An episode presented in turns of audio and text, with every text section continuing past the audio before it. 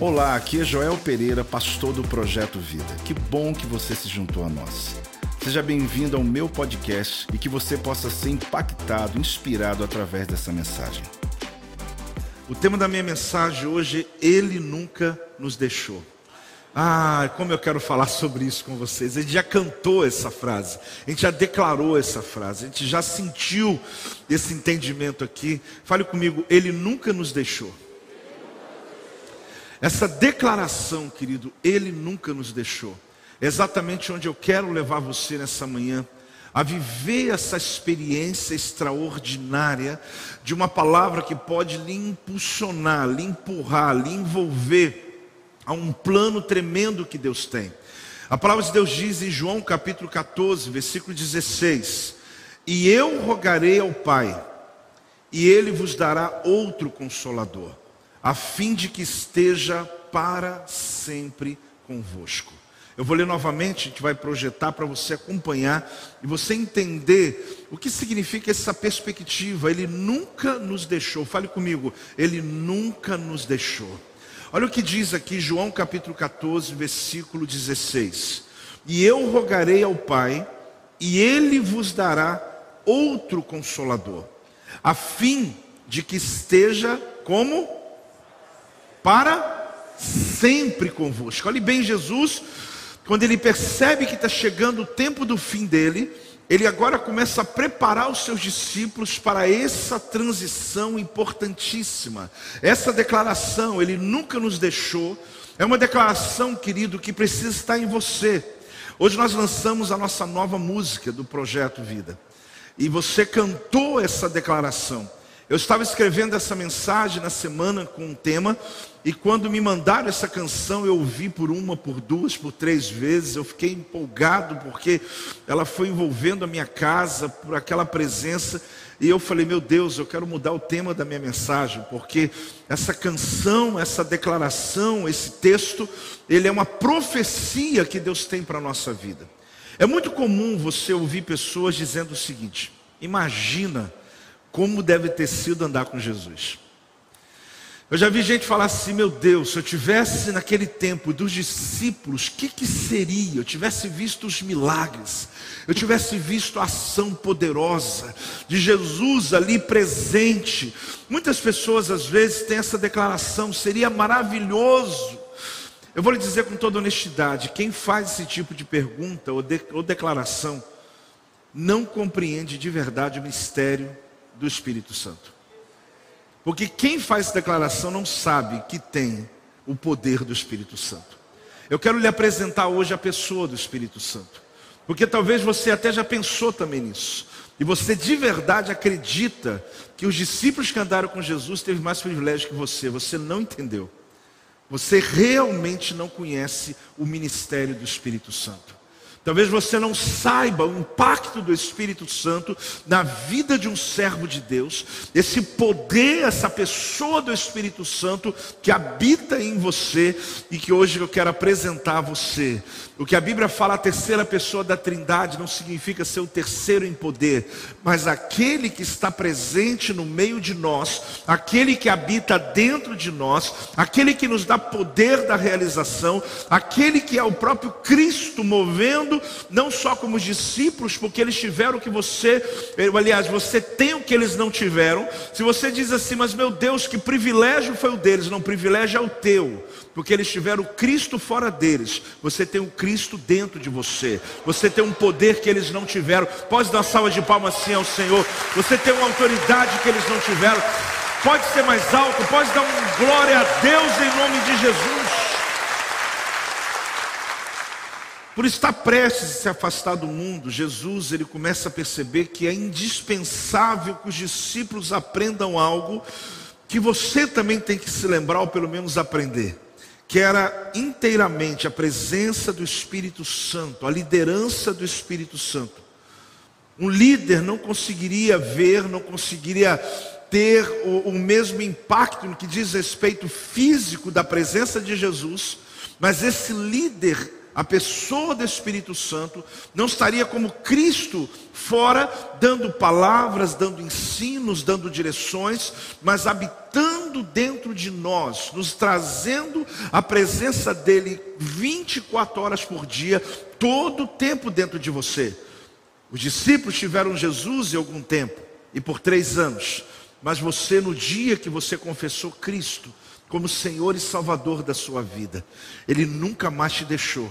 Ele nunca mais te abandonou, Ele nunca mais se afastou de você. A presença do Espírito Santo, ela está com você em todas as horas, na dificuldade, na tua celebração. Essa sensação de vazio, ela não é verdadeira, ela é uma mentira do diabo na tua vida, porque o Espírito de Deus lhe preenche em todas as áreas da tua vida, em tudo que você precisa para poder vencer vencer os desafios de todo o tempo. É interessante porque a chave que os discípulos de Jesus tiveram na igreja primitiva foi entender essa transição. Quando veio um batismo no Espírito Santo, Pedro, os apóstolos em geral, crentes da igreja primitiva, eles realizaram milagres tão extraordinários que hoje a gente lê o livro de Atos, a gente lê os, as ações que aconteceram no, no período da igreja primitiva e a gente acha tão distante de nós, mas não é. Eles entenderam que Ele nunca nos deixou, Ele nunca nos abandonou em nenhum momento que o Espírito Santo ele veio para seguir com a obra do nosso Senhor Jesus, que um dia foi começada na terra e mesmo nível, a mesma autoridade, ele disse mais: vocês farão obras maiores ainda, porque ele está dizendo: eu mandarei o Consolador, eu mandarei outro que vai seguir em diante no caminho, no propósito que eu tenho na tua vida. A pergunta talvez seria: mas será que ele é igual? Será que o Espírito Santo ele vai continuar a obra de Jesus? Será que ele pensa como Jesus? Será que ele age como Jesus? Desde o Éden, nós vamos perceber que o Criador desceu para ter comunhão com o homem. A gente já leu isso na viração do dia. E todos os dias vinha Deus e falava ali com Adão, até que esse acesso foi tirado do homem, ou de Adão e Eva, por causa do pecado. Expulsos do jardim, foi preciso eles aprenderem uma rota que a gente chama rota do fogo. Qual que é a rota? Desde o sacrifício de Abel, desde o caminho que Abraão criou, partindo animais ao meio, desde a sarça ardente, desde a coluna de fogo no deserto, desde vários ambientes, como Elias no Monte Carmelo, como Davi na ilha de Araúna, como tantos outros lugares que caiu fogo do céu a partir do momento que o homem pecou, já não havia mais esse acesso, já não havia mais essa possibilidade. E foi aí que Deus restitui, Ele restaura esse caminho, chamado caminho do acesso a Deus através do fogo fogo do sacrifício. E ali você vai percebendo que todos esses que caminharam com Deus no Antigo Testamento, eles falavam sobre o Messias, falavam sobre aquele que haveria de vir. Eles falam sobre aquele que pisaria a cabeça da serpente, isso desde o Gênesis havia uma profecia, ou seja, Deus falava com o homem no jardim, o acesso foi tirado, mas havia uma profecia de que o Messias do céu viria direto do céu para habitar entre nós, para mover entre nós, e até que Jesus nasceu. E quando Jesus nasce, querido, cumpre-se a, profe cumpre a profecia de que o próprio Deus, o próprio Senhor estaria na terra. Esse acesso, então, ele é trazido de volta, porque o homem agora tem o próprio Cristo, tem o próprio Senhor com ele. Mas Jesus, ele diz: aquele que me vê, está vendo o meu Pai. E quando ele está para subir ao céu, ele disse: Eu vou mas eu rogo ao meu Pai, eu oro ao meu Pai para que Ele mande, mande outro. E ali ele está dizendo que viria o que? O Paracletos, a palavra é o Consolador. É o Espírito Santo de Deus. Ele vai continuar a nossa obra. Você vai ver a presença do Pai na criação, a presença de Cristo no Calvário, e você vai ver a presença do Espírito Santo em você.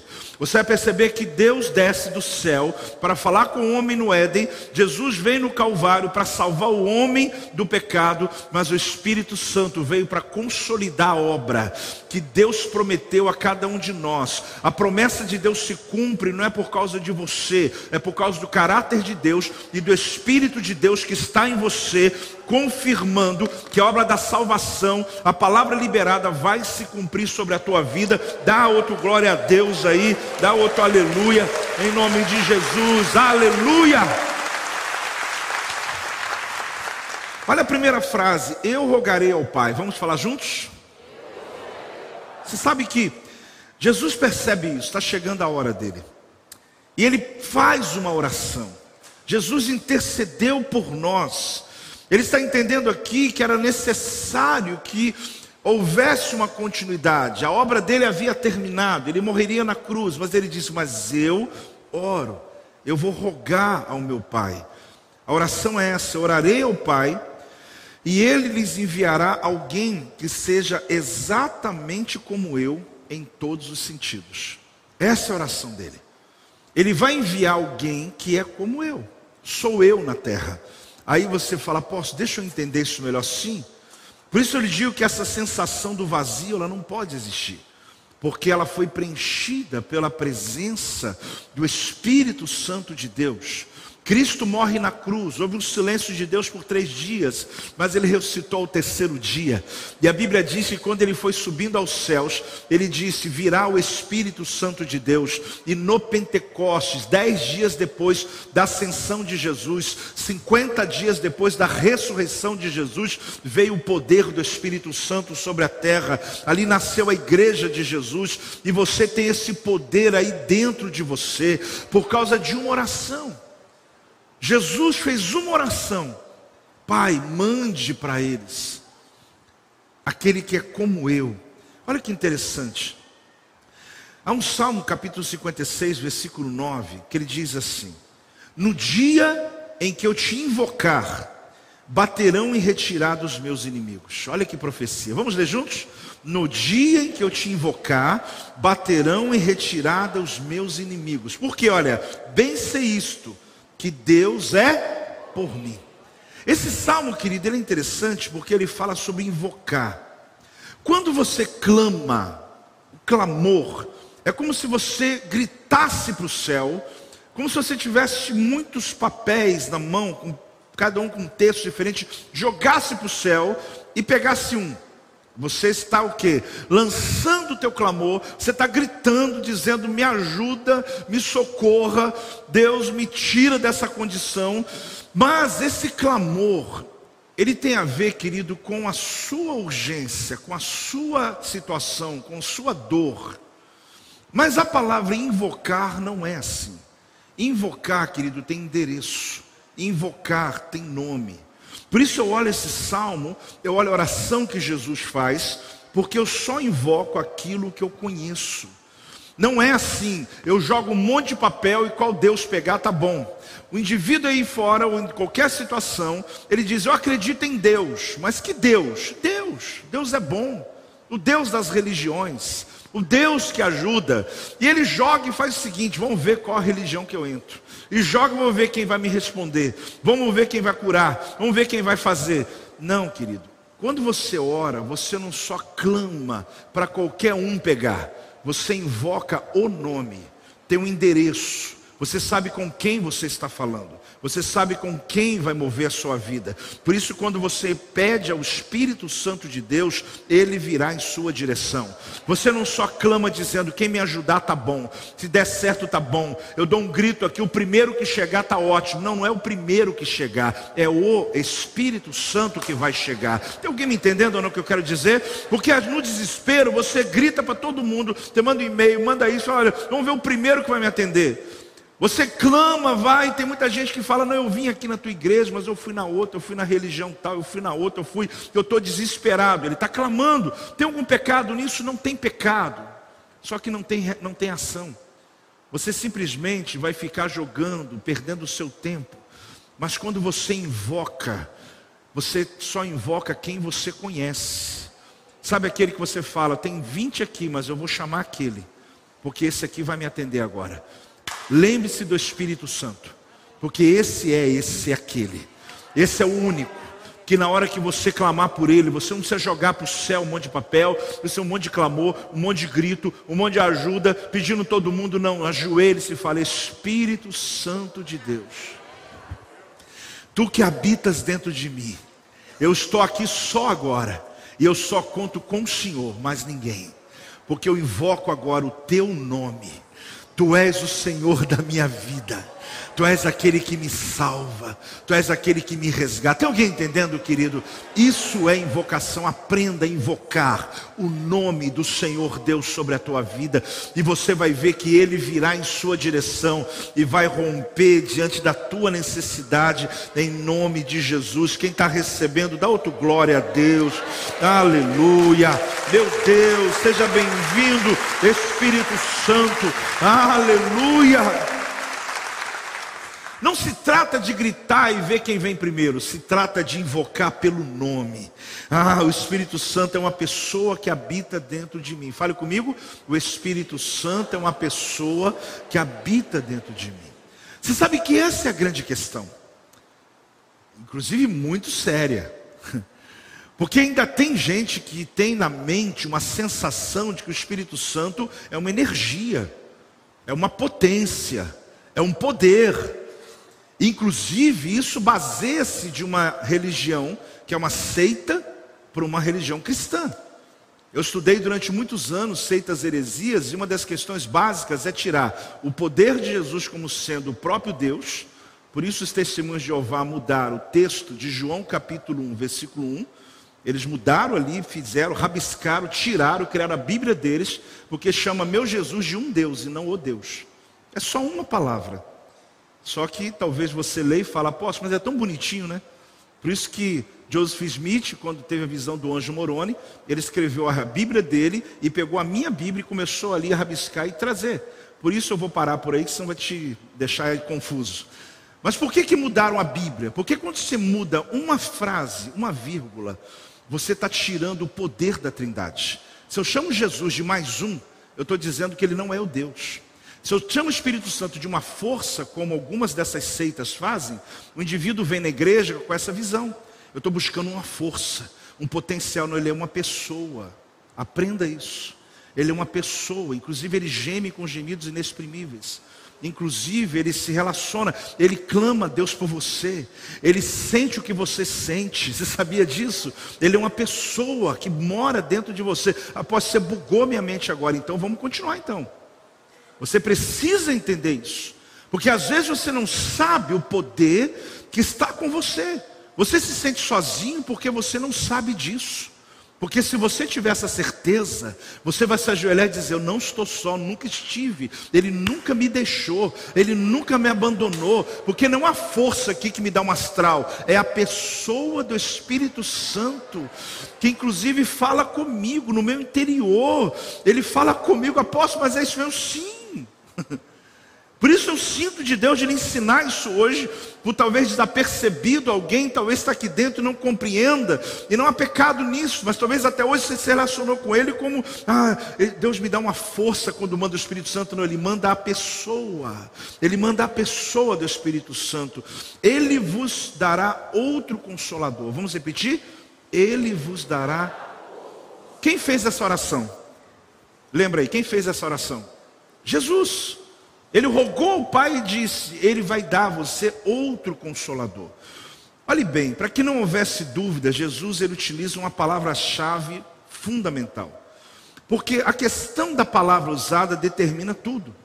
Jesus disse: Eu vou rogar ao Pai, ele dará outro consolador. Só que outro na Bíblia, você pode ter na linguagem do grego dois tipos de interpretações, dependendo da palavra que se usaria no original. Eu tenho que chamar a tua atenção por quê? Porque existem duas palavras gregas para outro. Uma é alus, com dois L, e outra é héteros, que inclusive muito usado, né? Que significa o quê? Halos é a palavra que significa mesmo caráter, mesmo tipo, mesmo tudo, o mesmo. Essa foi a palavra que Jesus usou. Eu vou, eu vou lhe dar halos, consolador. Só que a palavra hétero, se ele usasse essa palavra, ele estaria usando, eu estou te dando alguém que é o contrário de mim, que é uma pessoa diferente de mim, que é uma pessoa avessa, ou seja, que ela tem outra, outra maneira de pensar. Apóstolo, por que isso é tão importante? Isso é extremamente importante. Ele está dizendo: o que eu estou lhe mandando sou eu, ele é como eu, ele é da minha natureza. Ele pensa como eu, ele fala como eu, ele usou halos, ele não usou héteros. Ele está dizendo: Eu estou aqui, eu vou subir ao meu pai, mas virá alguém que vai habitar dentro de você e vai morar dentro de você. Ele pensa como eu, ele fala como eu, ele age como eu e ele vai morar aí dentro de você. Eu lhe mandarei outro, outro não é diferente, outro igual. Tem alguém aí quem está entendendo isso, querido? Por que, que eu quero esclarecer isso? Para dar aula de Bíblia? Não, para te fazer um crente forte, firme, que invoca o nome do Senhor, que vê o Senhor se movendo sobre a tua vida, que se relaciona com o Espírito Santo da maneira correta. Olha como esse texto pode ser explicado de uma maneira mais objetiva. Vamos lá. Eu orarei ao Pai e ele lhes enviará alguém que seja exatamente como eu em todos os sentidos. Ele será idêntico a mim na maneira de falar, no jeito de pensar, no modo de operar, na forma de ver as coisas e no meio de fazer as coisas. Ele será exatamente como eu em todos os sentidos. Se o Espírito Santo estiver aqui, ele será como se eu estivesse aqui, porque nós pensamos, nos comportamos, operamos exatamente da mesma maneira. Esse texto, querido, ele traz para a gente exatamente esse entendimento claro. É uma, é, uma, é uma transliteração do próprio texto que Jesus orou. Quando ele disse outro, ele está dizendo isso. Eu estou mandando alguém que sou eu. Eu sei que na princípio, a princípio entender a trindade pode parecer estranho. Que a gente faz o 1 mais 1 mais 1 é igual a 3. Mas 1 vezes 1 vezes 1 é igual a 1. Está aí ou não está aí? Faltou aula de matemática? Você está entendendo? O nosso problema é somar, nós não temos que somar, temos que multiplicar. Nós não somamos um mais um mais um, três. Nós somamos um vezes um vezes um, um. Por quê? Porque na verdade eles habitaram, eles, eles movem-se na terra. Na criação, o Pai está criando, a voz do Pai é Cristo, e o Espírito Santo pairava sobre as águas. Você vai perceber que os três se movimentam em todo o tempo. Só que na obra, da, na obra salvífica, a obra da redenção, o Pai fala com o homem no Éden. Aí você percebe que Jesus desce para morrer no Calvário, mas ele disse: o Espírito Santo virá para conservar todas as coisas. Houve momentos que os três estavam juntos. Quando houve a Torre de Babel, a Bíblia fala: desçamos e confundamos. Desceu os três para que eles pudessem paralisar aquele projeto que seria um projeto do inferno. Eu quero te mostrar, querido, é que eles sempre trabalharam Houve momentos em que veio o anjo do Senhor na terra, para quê? Exemplo, dizer que Sara ficaria grávida, foi o próprio Cristo que veio. Gênesis capítulo 18, versículo 1, 2 e 3. Você vai ver que quando foi destruir Sodoma e Gomorra, Gênesis 19, não estava ele, só estava só anjos que vieram fazer. Você vai viver em momentos como quando Jesus nasceu, a Maria foi concebida pelo o Espírito de Deus. Então você vai perceber que a obra da Trindade, ela acontece o tempo todo. Só que nós às vezes não entendemos entendemos esse caminho e tratamos o Pai, o Filho e o Espírito Santo de uma maneira objetiva, como se eles fossem distintos, não. Você vai ver aqui claramente Jesus dizendo em João capítulo 14, versículo 8 a 9. Quem está ouvindo e recebendo, diga amém. João 14, 8 a 9 diz: Replicou-lhe Filipe, Senhor, mostra-nos o Pai. Olha outra questão aqui. E isso nos basta, porque uns discípulos falaram: Mostra para mim o Pai. Disse-lhe Jesus: Filipe, Há tanto tempo estou convosco e não me tens conhecido? Quem me vê a mim, vê o Pai. Como dizes tu, mostra meu Pai? Olha a coisa, olha a resposta de Jesus. Mostra meu Pai. Jesus, ele o que? É a imagem exata do Pai. Exatamente quando você vê em Hebreus capítulo 1, versículo 3. Ele que é o resplendor da glória, a expressão exata do seu ser sustentando todas as coisas pela palavra do seu poder, depois de ter feito a purificação dos pecados, assentou-se à direita da majestade nas alturas. Ou seja, Jesus, ele é a imagem exata de Deus na terra. Quem vê Jesus está vendo Deus. Agora Jesus ele fala: "Eu vou subir, mas eu mando o outro, Alos, que ele é exatamente eu". Aí você fala: "Como é que esses três fazem?" Meu Deus. Eu vejo Jesus, vejo o Pai, vejo o Espírito Santo, vejo Jesus. Exatamente é a obra redentora numa tríade tremenda do Pai, do Filho e do Espírito Santo, aonde Jesus hoje está à destra de Deus Pai, intercedendo por nós, e o Espírito Santo está na terra, eh, conservando toda a profecia. Ninguém vai tocar você, querido, porque o Pai está dando ordens, Jesus está à destra dele e o Espírito Santo está em você. É a Trindade, ninguém vai tocar em você, porque ele nunca abandonou você, ele nunca deixou você. Se tem alguém entendendo isso, dá uma salva de palmas ao Senhor, dá um glória a Deus em nome de Jesus. Se você vê Jesus, você vê o Pai. Repita. Então, assim como Ele é exatamente a imagem do Pai em todos os sentidos, quando o Espírito Santo vier, Jesus queria dizer isso, ele vai me representar em todos os sentidos. Ele continua comigo. Então isso é tão importante. Você descobrir, Ele continua comigo. Fale comigo, Ele continua comigo. É tão importante você nesse dia ter essa certeza. É tão importante você caminhar nessa convicção. Você sabe, querido, que no Éden vinha o próprio Deus. No Calvário veio o próprio Jesus. Em nossas vidas veio o próprio Espírito Santo. A obra é completa. Não tem buraco aqui. Jesus falou: Eu vou, mas já está descendo. Eu vou, mas ele já está vindo. E no dia do Pentecostes, foi só uma questão de tempo. No dia do Pentecostes, Jesus morre na Páscoa e no Pentecostes o Espírito Santo veio como fogo. Só que o fogo no Antigo Testamento descia e voltava. O Espírito Santo desceu e ficou. Ele não voltou mais. Ele está aqui há dois mil anos nessa terra. E todo aquele que confessa Jesus como Senhor e Salvador da vida dele, o Espírito Santo imediatamente entra dentro de você e preenche todos os vazios da sua alma. Não é misticismo, é teologia, é entendimento, é você compreender a Bíblia que Deus entregou para você. É você ter fé para compreender aquilo que Deus lhe dá como autoridade. É você se relacionar com o Espírito Santo não como uma força, como um potencial, como energia, igual você liga na tomada e diz: Eu liguei aqui, estou sentindo um poder aqui. Não, ele é uma pessoa. Ele fala, você conversa. Após, mas como que eu ouço a voz do Espírito Santo na sua consciência? Você já teve lugares que você se sentiu mal, mas antes você não se sentia mal.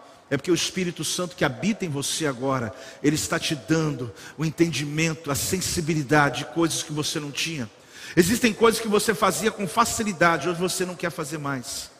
Aí você diz, mas porque a igreja, o projeto Vida me proíbe, eu não me lembro de ter proibido você de nada aqui. Eu só disse que aqui você não pode pecar, o resto você faz o que você quiser. Agora, o que, o Espírito Santo faz com você? Ele te dá discernimento, ele, ele te dá tristeza em alguns lugares. Você sente um peso, você fala, meu Deus, está uma opressão aqui. É porque ele não se sente bem ali, porque você também não, não pertence mais àquele ambiente e você tem a pessoa o tempo todo dentro de você. Essa pessoa, querido, ele preenche os vazios, ele tira a depressão, ele tira a angústia, ele responde, ele se move. Ah, mas eu seria privilegiado se eu tivesse na época de Jesus, tremendo, se eu tivesse, eu teria aproveitado o máximo. Mas mais do que aqueles, eu tenho Jesus dentro de mim. Ele mandou o outro Alos, ele mandou aquele que é como ele, que habita dentro de mim. Agora eu quero fazer uma pergunta para você: como interpretar a vida a partir desse entendimento? Sim, eu preciso que você pense nisso. Como que eu interpreto a vida a partir desse entendimento? Porque não faz sentido eu te dar uma aula aqui e no final você sair só dizendo eu aprendi algo. Eu preciso interpretar a vida diferente. Existe uma coisa que todos nós vivemos, que são chamadas circunstâncias cruciais. Vamos repetir? Você sabe que as circunstâncias, a palavra crucial, né? Ela faz parte da modelagem da nossa vida, da nossa existência. Olha aqui para mim, da nossa caminhada de fé, nossa caminhada com Deus. Pasme no que eu vou te falar. As pessoas perdem a fé quando a vida se torna fácil demais. Mas também elas perdem a fé quando estão debaixo de uma tragédia. Tudo depende da interpretação. Eu já vi pessoas no tempo de muito sucesso e se afastar de Deus. Pasme, acredite. Eu já vi muita gente passando o pior momento da vida dele, de se afastar de Deus. Qual é a explicação? Qual é, na verdade, a circunstância crucial que me afasta ou que me aproxima de Deus? A diferença está na interpretação.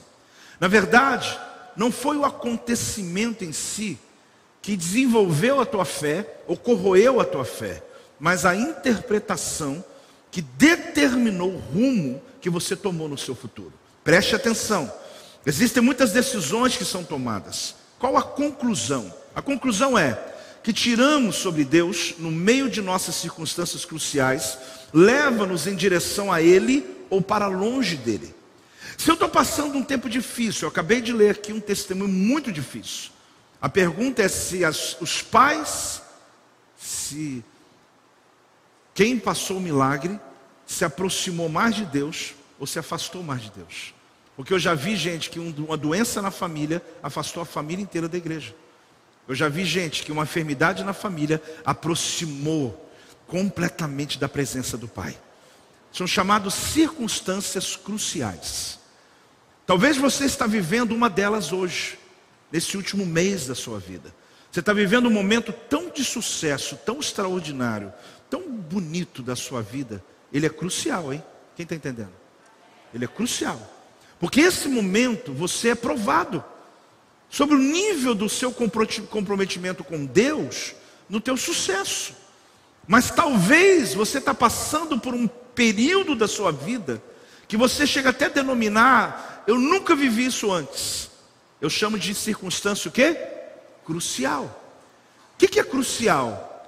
É determinante para o teu futuro. Porque a interpretação que você vai fazer de Deus, de Deus, a partir do que você está vivendo agora, vai determinar onde você vai chegar no teu futuro. Eu sinto de falar isso com você porque o relacionamento com o Espírito Santo, ele me dá esse discernimento no meio das minhas crises e no meio do meu sucesso. Já vi pessoas se aproximarem mais de Deus depois de sofrer alguma coisa, ao mesmo tempo que eu já vi se afastarem com situações favoráveis, que você pensa, como pode? Então, a maneira pela qual cada um interpreta a circunstância é o que faz toda a diferença. O que, que determina aqui? A nossa, olha, presta atenção em duas coisas que vai te ajudar a fazer uma peneira de como eu interpreto a vida. Duas coisas só a visão de mundo e com quem estamos construindo a vida. Preste atenção. O que vai determinar, além de outros fatores, mas principalmente na maneira que você vai interpretar o sucesso ou o fracasso, o momento bom ou o momento de muita dificuldade, é a visão de mundo. Na filosofia se chama cosmovisão, para quem gosta de falar bonito, né? E com quem você está dividindo a sua vida no momento. Que silêncio é esse? Você sabe disso? Que você pode ir muito longe, dependendo com as pessoas que você decidiu andar. E você pode ficar travado no lugar, dependendo com as pessoas que você decidiu andar. É o casamento? Sim, mas é mais do que o casamento. São as decisões que nós tomamos ao nosso redor, a nossa visão de mundo e com quem estamos construindo a vida no momento. Eu, no momento, estou construindo a minha vida, não só no meu casamento com a minha esposa, mas eu tenho amigos, eu tenho discípulos, eu tenho igreja, então eu vivo esse entorno, eu vivo em torno de pessoas. Essas pessoas ao meu redor, elas serão determinantes onde eu vou chegar. Então, querido, você não tem que ser excludente, mas decida uma coisa: quando se trata de decisões, aprenda com quem você vai falar. Aprenda com quem você vai abrir o seu coração. Porque a sua cosmovisão, ela é sua. O que é cosmovisão? O que é visão de mundo? Quem você é? Cada um analisa a vida de um jeito. Se eu te dar uma notícia aqui para duas pessoas, uma vai dizer, calma que eu já estou indo resolver, outra vai dizer, me dá arma que eu vou dar um tiro na cabeça. Porque cada um vê de um jeito. Tem gente que vai olhar o que eu vou falar e vai dizer, eu quero morrer agora. E tem outro que vai dizer, calma aí, me dá um dia que amanhã eu chego com a solução. Porque ele tem uma visão de mundo dele, a maneira que ele enxerga um problema, a maneira que ele enxerga uma circunstância. Eu quero andar com pessoas que conseguem ter esse discernimento. É claro que eu ando para ajudar muitos a saírem dos seus caos, a saírem dos seus charcos, a sair do fundo do poço. Mas quando eu estou emparelhado no meio de uma grande batalha, a minha pergunta é: quem pode entrar comigo nessa batalha? É quem de fato vai ter uma declaração que vai me empurrar e não vai me puxar.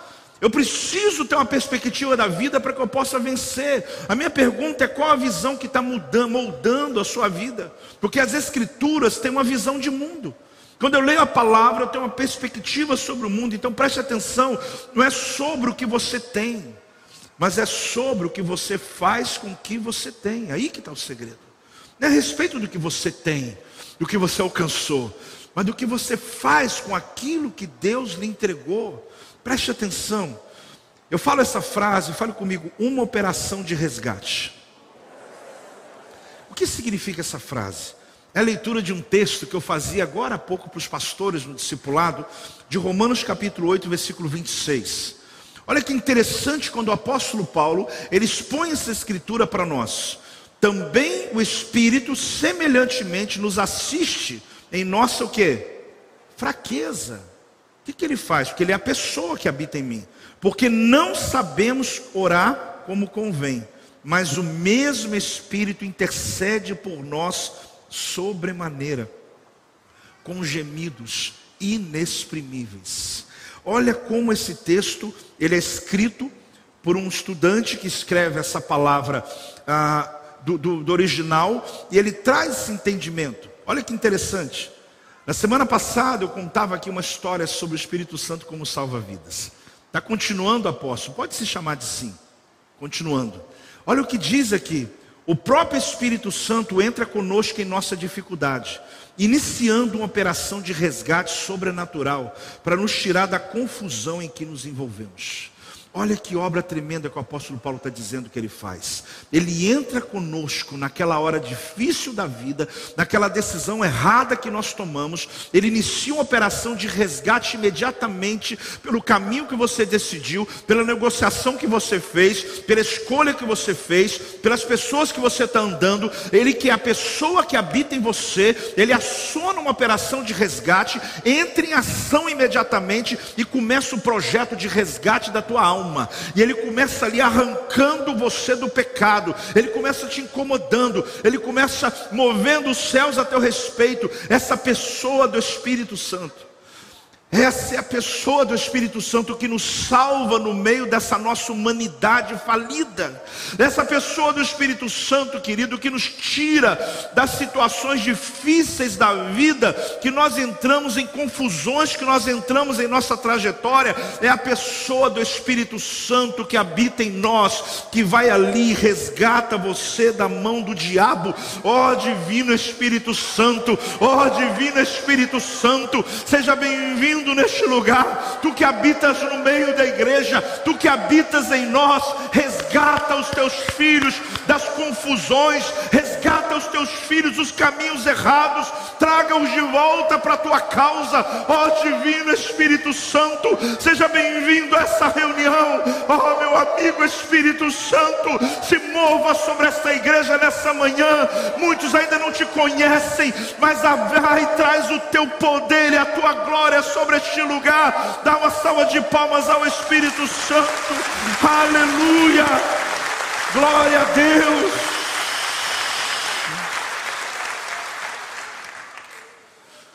A obra do Espírito Santo, querida, é uma obra feita no meio da igreja.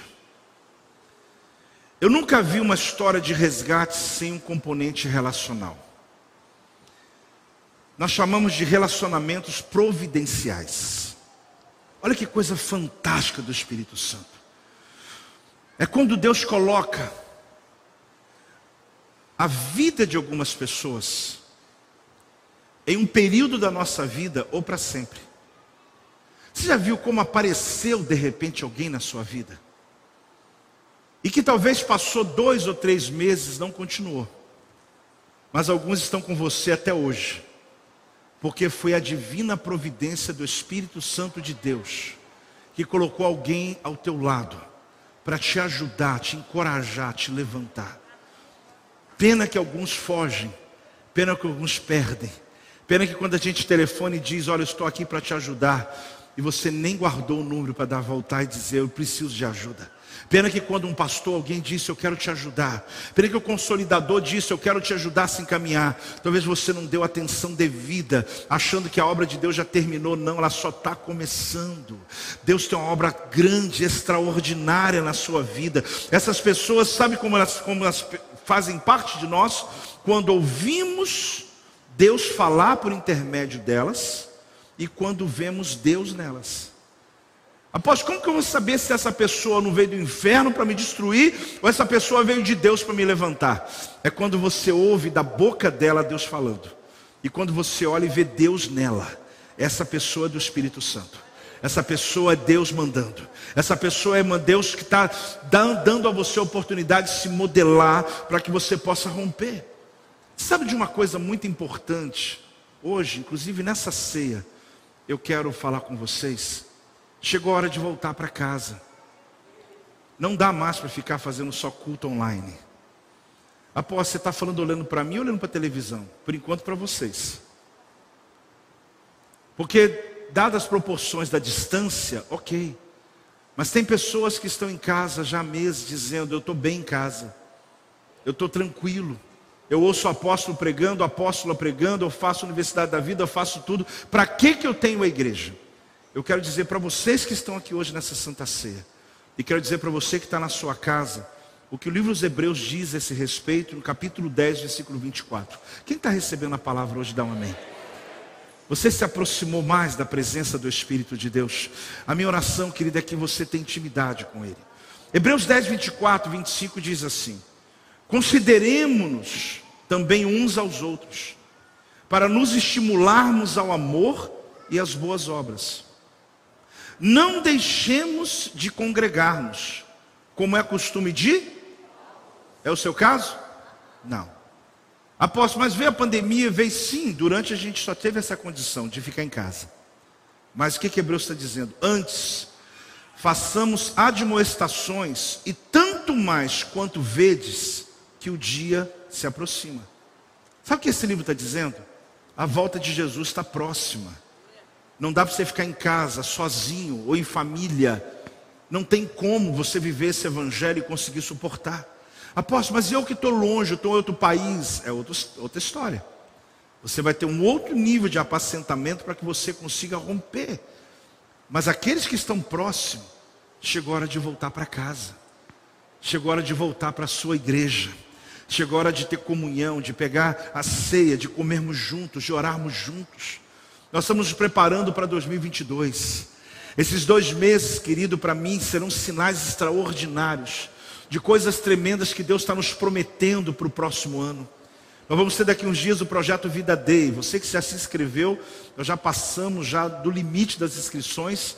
Tomara que tenha conseguido, para que a gente possa viver essa experiência de dar a você qual o caminho que nós vamos seguir nos próximos 12 meses. Se não fez inscrição, aí sim você tem que estar online. Mas eu quero te dizer, círculos são melhores que fileiras. Vamos falar juntos? Círculos são melhores que fileiras. Nós podemos ter uma igreja de um exército, de uma fileira, aonde você está aqui atrás numa fila, mas nós decidimos que o projeto Vida é uma igreja de círculos. Nós gostamos das células, nós gostamos das reuniões, nós gostamos dos ministérios, nós gostamos da conversa. Nós gostamos da Bíblia juntos. Nós não queremos aqui um aqui, outro aqui, outro ali, lá na frente, e aquele ali tem mais autoridade. Eu estou aqui na fila, mas um dia eu vou chegar lá. Você não está na fila de nada, você está num círculo de intimidade. Deus pode usar você como você quiser. Do mesmo jeito que ontem tinha pastores limpando cadeira aqui, tenha pessoas novas limpando cadeira, tem outros que estão pregando a palavra, tem outros que estão fazendo. Você muito bem-vindo na chamada que Deus deu a você. Você não está numa fileira aqui esperando a tua hora chegar. Quem sabe daqui a um ano alguém me acha. Quem sabe daqui a dois anos eu vou ser pastor. Quem sabe daqui a um tempo vai acontecer alguma coisa. Não, você está num ciclo, você está perdendo o seu tempo. Nós olhamos olho no olho, nós queremos viver a experiência de Hebreus. Olha o que diz a palavra aqui, querido nesse mesmo versículo que eu li, você sabe que eu gosto de versões bíblicas e interpretações. Olha o que eu trouxe para vocês. Eu estou lendo aqui para vocês, Hebreus 10, 24 a 25, nessa interpretação. E pensemos uns nos outros, e em como nos estimular mutuamente ao amor, e à prática das boas obras. E não nos afastemos das, das reuniões de nossa igreja como fazem alguns. Façamos tudo o que for possível para ajudar uns aos outros na fé. E isso com fervor cada vez maior, à medida que vemos o dia final se aproximando. O dia final está chegando. E a gente está junto aqui. A gente está vivendo essa experiência juntos. Ajude cada um na sua fé, querido, na sua célula, no discipulado, no ensino. Não só sente em fileiras aqui nessa igreja, mas entre para as nossas reuniões em círculo. Nem todas as reuniões são assim. Hoje você está enfileirado, mas você está perdendo as oportunidades de nossos ministérios quando anda em círculos. Quando nós temos as células em círculos, as pessoas estão juntas, olhando uma na outra, vivendo, orando, clamando, vivendo algo extraordinário. É um desafio que eu quero fazer a você. Na verdade, mais do que isso, é um estímulo, um encorajamento, um entusiasmo que eu quero te dar, querido. Não fique isolado nesse lugar, participe de algo, mas como eu posso? É simples. É só lá no aplicativo, com os pastores, qualquer líder te ajuda você a fazer parte de algo. Eu quero hoje encorajar, porque nós vamos tomar ceia juntos, mas o juntos não é só no verbo, na palavra, é junto de fato aqui. Nós temos a pessoa do Espírito Santo de Deus que habita em cada um de nós e ele testifica a obra do Pai. Se você está sozinho, é porque o diabo está querendo que você acredite nisso. Você não está sozinho, ele nunca nos abandonou, Ele nunca nos deixou. E se você recebe essa palavra, se ponha de pé e dá uma salva de palmas ao nosso Senhor Jesus, daquele glória a Deus.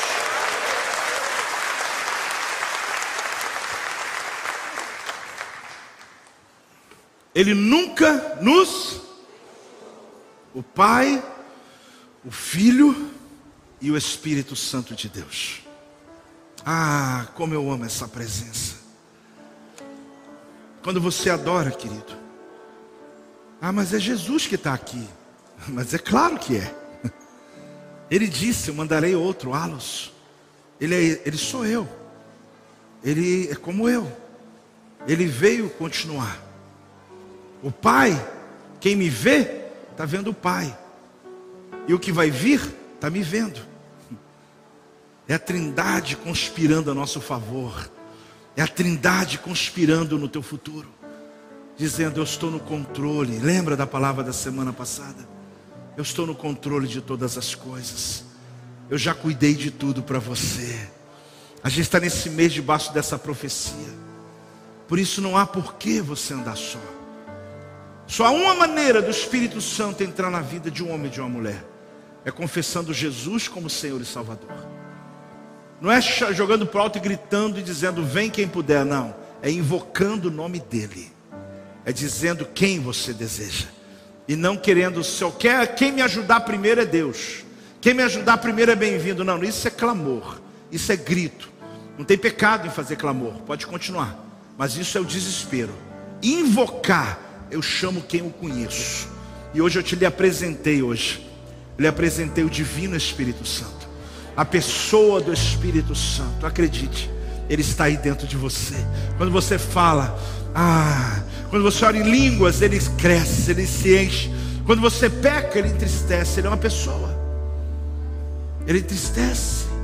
E você sente aí. Quando você está buscando Deus, você está poderoso, você está bem, você fala, o que, que é isso? É o Espírito Santo que está aí dentro, sabe? Ah, feliz por você mas você está no caminho errado, pecando longe de Deus. ele vai se entristecendo, mas ele não te deixa. Ah, apóstolo, mas eu já entrei em cada lugar, ele não te deixa. Ele está vendo tudo que você está fazendo. Ele está com você naquela hora ali. Aí eu achei que ele ficou do lado de fora, depois ele voltou. Não, ele estava lá dentro. Ele estava naquela casa, ele estava naquele lugar, naquela boate. Ele estava lá. Mas ele está aqui agora. E quando você clama pela presença, ele vem. E é isso que eu quero que você faça agora.